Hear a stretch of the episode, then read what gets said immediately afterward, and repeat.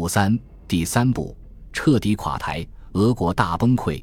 一九一七年三月的俄国大革命逐渐瓦解了各地的沙皇军队，俄国退出了这场战争，无疑使土耳其军队免于在东方全军覆没。如果按照原计划，七万多名俄国高加索士兵与莫德将军的十五万名士兵在巴格达以北联合作战，早就可以一举消灭土耳其的军队了。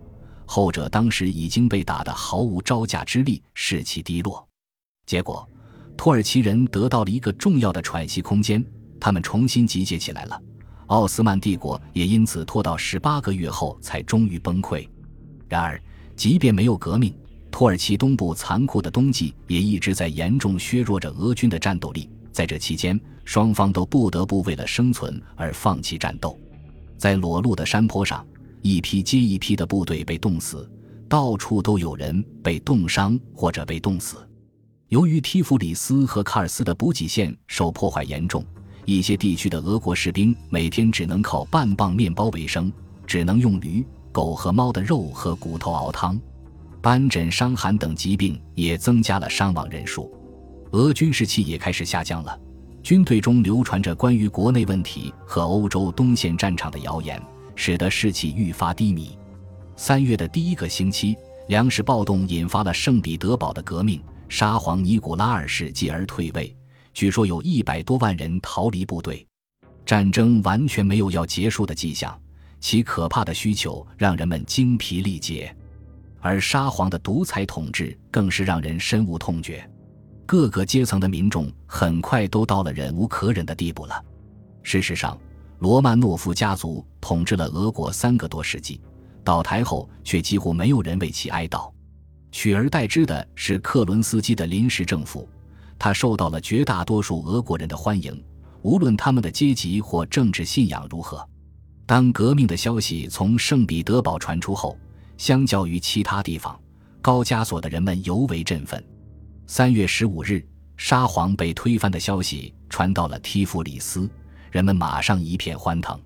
据《曼彻斯特卫报》的菲利普·普赖斯报道，俄罗斯帝国的整个结构开始瓦解。首先，警察从街上消失了；接着，政府机关关闭了；随后，一群革命者和学生逮捕了所有剩余的宪兵。他们还占领了秘密警察的处所，并在那里逮捕了负责人及其妻子。三天后。人们在高加索的大广场上举行了一场群众大会，以庆祝革命，并决定未来的去向。菲利普·普莱斯写道：“这是高加索地区历史上最伟大的日子之一。人们都骑着马或坐着牛车从远处山上的村庄里赶来。参与者除了成千上万的格鲁吉亚人、亚美尼亚人和阿塞拜疆人之外，还有住在山上的野蛮的部落人、莱斯基人、阿瓦尔人。”车臣人和斯旺提人，他们身披黑色的长斗篷，头上戴着羊皮帽子。几个世纪以来，他们一直生活在高加索的偏远地区，由自己的封建首领统治着。他们中有许多人不知道自己到底是俄国沙皇的臣民，还是土耳其苏丹的臣民。然而，为了证实听到的谣言，他们怀着好奇赶了数英里的山路过来。提弗里斯驻地的士兵以及骑马的军官都涌进了大广场，急切地想要庆祝这个消息，并决心发表自己的看法。接着，人们把那些刚从当地牢房里释放出来的政治犯举过肩膀。自从1905年的革命失败以来，这些政治犯中有许多人就一直被关押在牢房里。人们欢呼雀跃，城镇的几支乐队在欢呼声中演奏了三遍马赛曲。菲利普·普赖斯报道说，所有人都把头露了出来。山区部落的人摘下了蓬松的毛皮帽子，而俄国学生的长发在微风中飘动。几天前还在唱“天佑沙皇”的士兵，现在向激动人心的革命赞歌举枪致敬。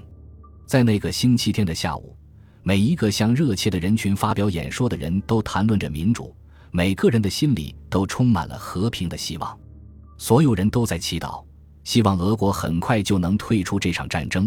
这场战争已经让太多人失去了亲人。最后，这一历史性的会议在一片欢欣鼓舞中结束了。这在该地区血迹斑斑的历史上是前所未有的。古老的宿敌相互拥抱，并且发誓要永远友好。参加这次会议的群众急忙返回自己的城镇、村庄和军营，带回了关于圣彼得堡发生的重大事件的最新消息。这些重大的事件正在整个伟大的俄罗斯帝国蔓延。菲利普·普赖斯是格洛斯特郡的地主，战前曾在中亚地区游历过。战争爆发后，他先是在欧洲的东线，然后又在土耳其东部的高加索地区待了近两年。期间的种种所见所闻，深深地影响了他。和当时许多思想开明的人一样，普赖斯同情俄国的人民大众。他亲眼看见了人民所遭受的苦难，他们像绵羊一样被屠杀。他乐意看到沙皇专制统治的结束以及革命的到来。他和其他许多人一样，相信自己正在见证俄国的新曙光。他写道：“涅瓦河两岸响起了枪声，穿过乌克兰平原，回荡在哥萨克大草原上；跨过高加索雪峰，回荡在亚美尼亚荒凉的高原上。”越过里海，回荡在突厥斯坦的沙漠和肥沃的绿洲上，人们终于看到了光明，并将自己从中世纪的黑暗中解放了出来。不久之后，他离开了高加索，前往莫斯科和圣彼得堡，去报道那里惊人的事态发展。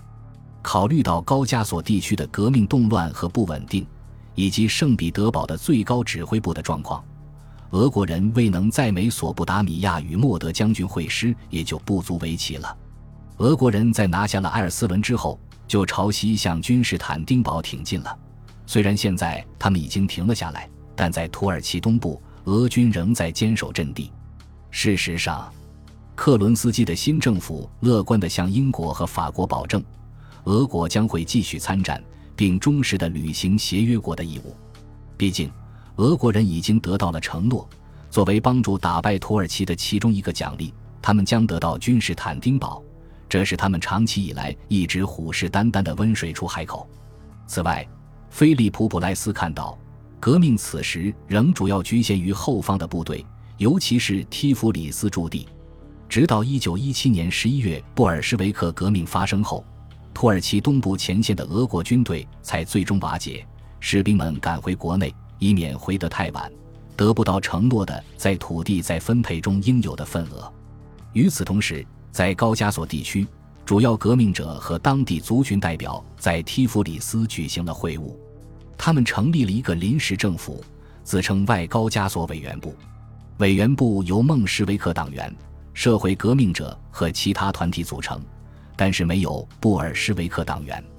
他们试图将高加索地区从全面的无政府状态和种族暴力中拯救出来。委员部的内阁有十二人，分别是三名格鲁吉亚人、三名亚美尼亚人、三名阿塞拜疆人和两名俄国人，而主席则由一名格鲁吉亚人担任。每个人都有自己的分管职位，从战争到农业，从教育到供应。大多数人对克伦斯基政府感到十分满意。因为这个政府扫除了所有可恶的沙皇政权的残余，在布尔什维克与圣彼得堡夺权，并宣称自己是俄国的合法统治者之后，这个新的外高加索委员部拒绝承认布尔什维克的权威。在这样一个充满血腥和种族冲突的地区，能够使目的如此一致是一项了不起的成就。然而，在高加索地区，人们并没有普遍接受外高加索委员部的法令，在里海边的石油重镇巴库，富有魅力的斯捷潘绍吴冕领导下的布尔什维克占据了上风。绍无冕是列宁的密友，也是一位资深革命家。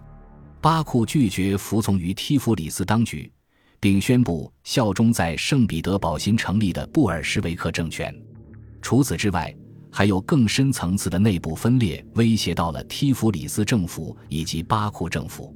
虽然格鲁吉亚人和亚美尼亚人作为古老的基督教民族是能够共生共存的，但是巴库和阿塞拜疆周围的穆斯林和亚美尼亚人却有着长期痛苦的相互敌对的历史，这曾经导致过频繁的屠杀和反屠杀。沙皇政府有时候并不反对这样的事情，因为他们发现。